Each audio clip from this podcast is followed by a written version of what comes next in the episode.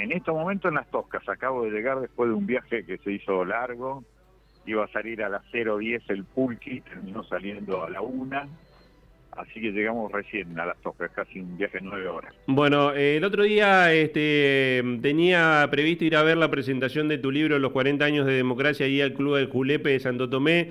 Tuve una complicación este, familiar y no pude llegar, pero vi que había mucha concurrencia de público.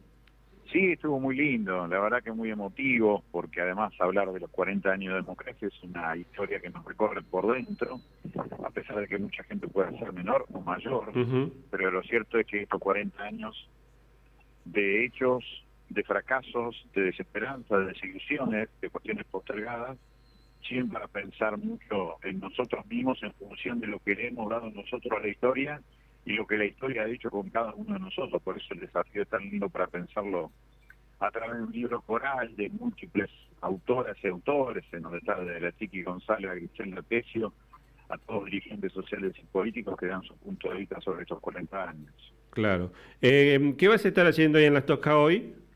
Hoy me voy a estar reuniendo con los obreros del ex ingenio de las Toscas, donde peleamos tanto por recuperarlo, por hacer un proyecto de expropiación que fue votado por la Cámara de Senadores y Diputados y que después lamentablemente lo primero que hizo el gobernador fue retarlo, pero nos estamos reuniendo desde hace tiempo, vamos a seguir peleando para que Santa Fe recupere la cuenca azucarera, que es la segunda más importante que tiene la Argentina después de la de Tucumán, es fundamental para construir puestos de trabajo estables, en blanco, con plenitud de derechos laborales y no este imperio de la economía informal que muchas veces es economía ilegal que tienen distintos departamentos de la provincia.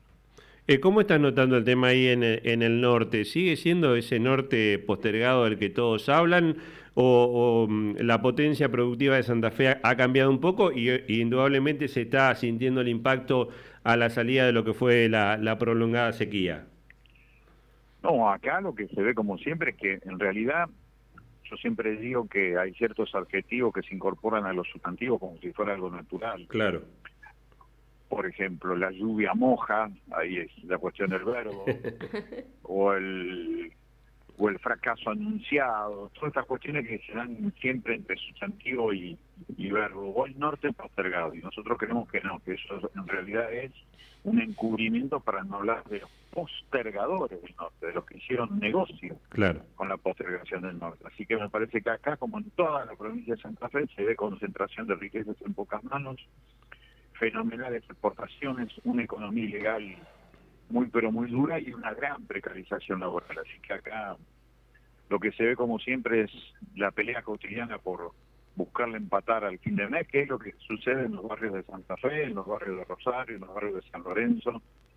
Por eso hay que empezar a discutir por qué una provincia tan rica que produce 50 mil millones de dólares anuales, como es el producto geográfico de Santa Fe, tenga después 660 mil personas por debajo de la línea de la pobreza. Hay que discutirlo y mucho sobre lo que hicieron los partidos tradicionales en estos 40 años de democracia. Carlos, Natalie Bedini te saluda de este lado. Buenos días. Buenos días, ¿cómo estás? Bien. Buenos días. Eh, a esto que nos estás contando hay que sumarle el condicionante del déficit energético que existe en el norte. Eh, ¿Existe alguna posibilidad de que en los próximos tiempos la gente de las Toscas, por ejemplo, pueda contar allí en el predio que tienen previsto para desarrollar su área industrial con agua y energía eléctrica, como también gas? Eh, ¿Cómo estás viendo esto? Y también la situación de los puertos, porque en el norte de nuestra provincia, yo quiero contarle a los oyentes y a las oyentes, que hay posibilidades también de generar eh, alguna posibilidad portuaria. ¿Cómo vos estás viendo eso eh, y, qué, y qué propuestas tienen para esto? Nosotros tenemos, en el caso de las terminales eléctricas, nosotros venimos discutiendo hace rato con Cauci, que es el gerente de la empresa provincial de energía, en tres lugares del norte especialmente. En Los Amores, en Vera y acá en la zona de Villocampo, que desde hace mucho tiempo vienen pidiendo que se pongan en funcionamiento las terminales eléctricas que en su momento se prometieron. Causi nos dijo que antes de que termine este año 2023 lo van a poner en funcionamiento, ojalá así sea, y eso tiene que ver más que nada con el consumo domiciliario, o sea que acá en este lugar, y especialmente acá en Las Toscas, en Villocampo, en Tacuarendí, durante mucho tiempo incluso en democracia no había llegado la luz a barrios populares que se habían formado alrededor, especialmente de escuelas rurales, por eso la importancia de las escuelas, la verdad que es siempre sorprendente porque es multidimensional. Pero lo cierto es que después para el desarrollo industrial tiene mucho que ver también sobre cuál es la planificación que vos haces desde la provincia para qué economía desarrollar. Si vos haces una economía vinculada a lo que solamente te exigen las multinacionales, ahí vamos a tener un problema y va a aparecer esto que vos decís. ¿Por qué el puerto de Reconquista se estancó después durante tantos años que lo explotara una de las tantas empresas de Vicentín? Lo dejara morir prácticamente y es indispensable recuperarlo para ver si podemos tener un sistema de barcazas que juntamente a la flota paraguaya, que hoy es la más importante de América del Sur, pueda generar un desarrollo por lo menos exportación de producciones de acá, de la zona norte. Eso tiene que ver con discutir el proyecto de planificación de desarrollo económico y laboral de la provincia. Eh, Carlos, ¿cómo se encuentra el tema Vicentín particularmente, ya que vos estabas en la comisión de investigación que seguía este tema y hubo algunos fallos del ministerio, del Banco Nacional, sobre todo el Banco Nación, eh, respecto a esto? ¿Cómo se encuentra el tema? El 30 de junio era la fecha final para que los auditores presentaran sus respuestas a las impugnaciones que justamente presentó el Banco de la Nación Argentina, el Sindicato de Trabajadores Aceiteros, el Banco de la Ciudad de Buenos Aires. Todavía no conocemos cuál fue la determinación que hicieron los auditores, pero lo cierto es que el proceso preventivo de acreedores está en esa instancia. Esperar qué se hace con las impugnaciones para ver si se acepta o no esa propuesta de Vicentín, que es más una provocación que una propuesta, porque está diciendo de pagar de acá a 15 años solamente el 20% de los deudados.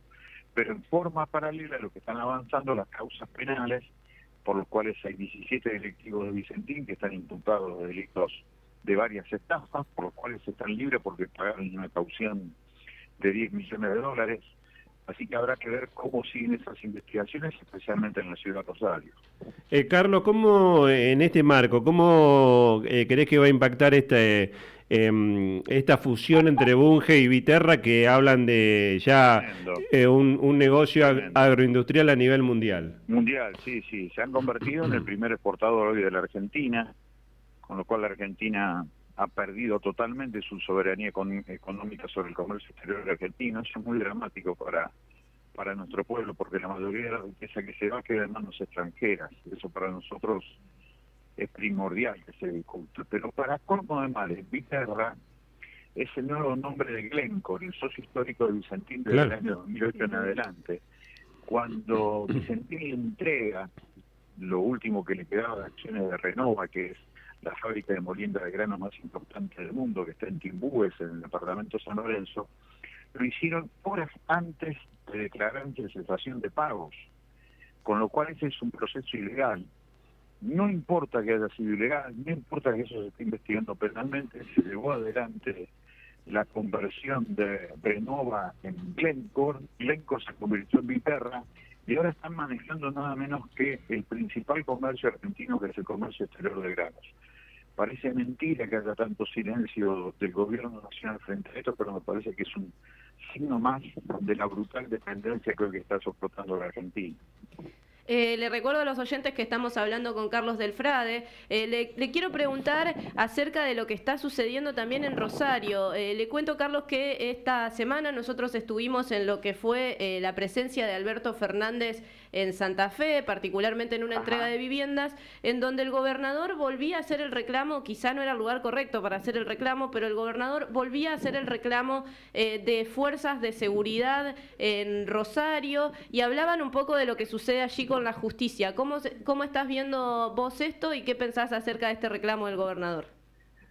A mí me parece que repetir los métodos que llevaron al fracaso es asegurarse un nuevo fracaso. El año pasado tuvimos como nunca presencia de fuerzas federales en la provincia y como nunca hubo asesinatos en Rosario. Tuvimos 288 asesinatos junto a la mayor presencia de fuerzas federales, con lo cual se tiene que acabar esa idea absolutamente mecánica e irreal que a mayor cantidad de fuerzas federales mayor seguridad. Mentira, dramáticamente una gran mentira.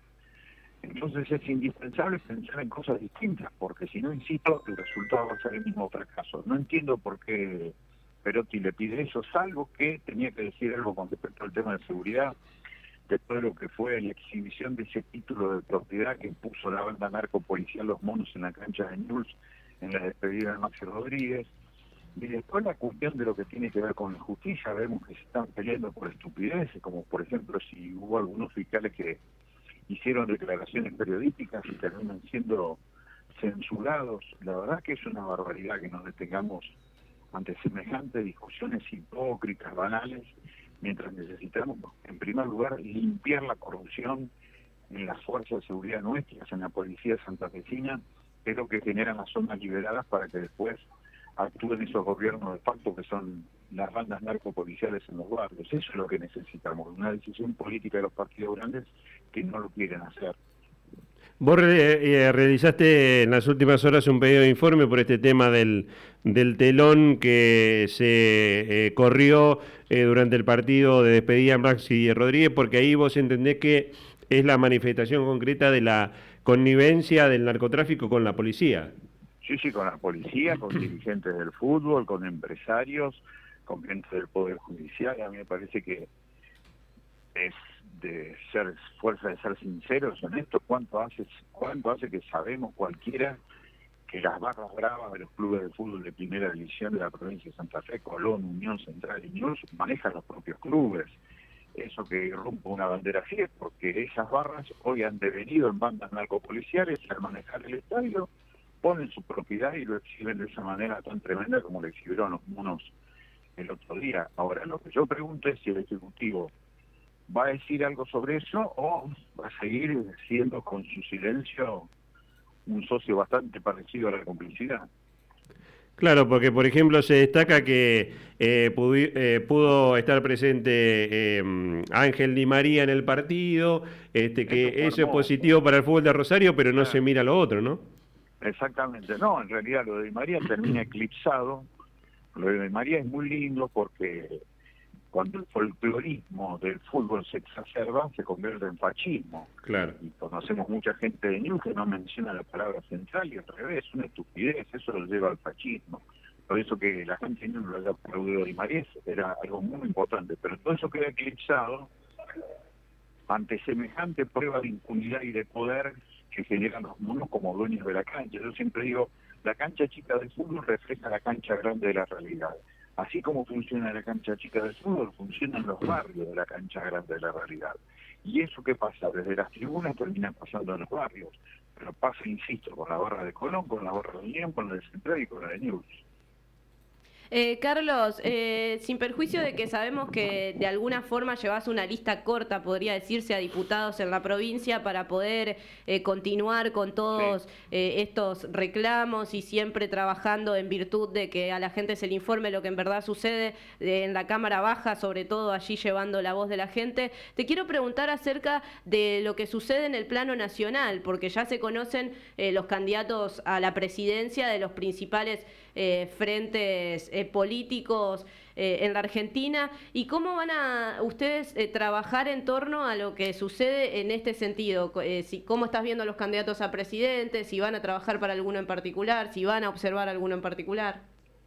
No, nosotros tenemos entre el Frente Amplio por la Soberanía, que son 10 organizaciones, hay partidos políticos que sí tienen continuidad nacional, que tienen expresiones políticas y que van a votar seguramente a distintos candidatos la mayoría de nosotros no tenemos una relación con lo nacional, por eso estamos viendo en este panorama bastante confuso de las PASO.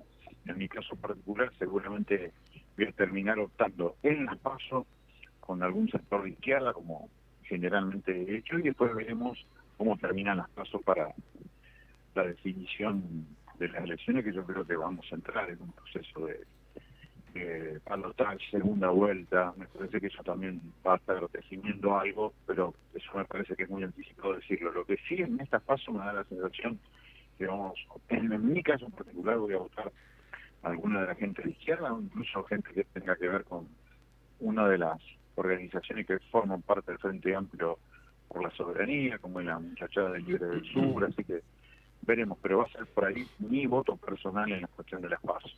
Carlos, agradecerte como siempre la gentileza, te dejamos este, arrancar la recorrida ahí en las en las tocas y estamos en contacto permanente. Gracias, para mí es un privilegio que me hayan llamado, hasta cualquier momento. Abrazo grande. Carlos Del Frade, el diputado.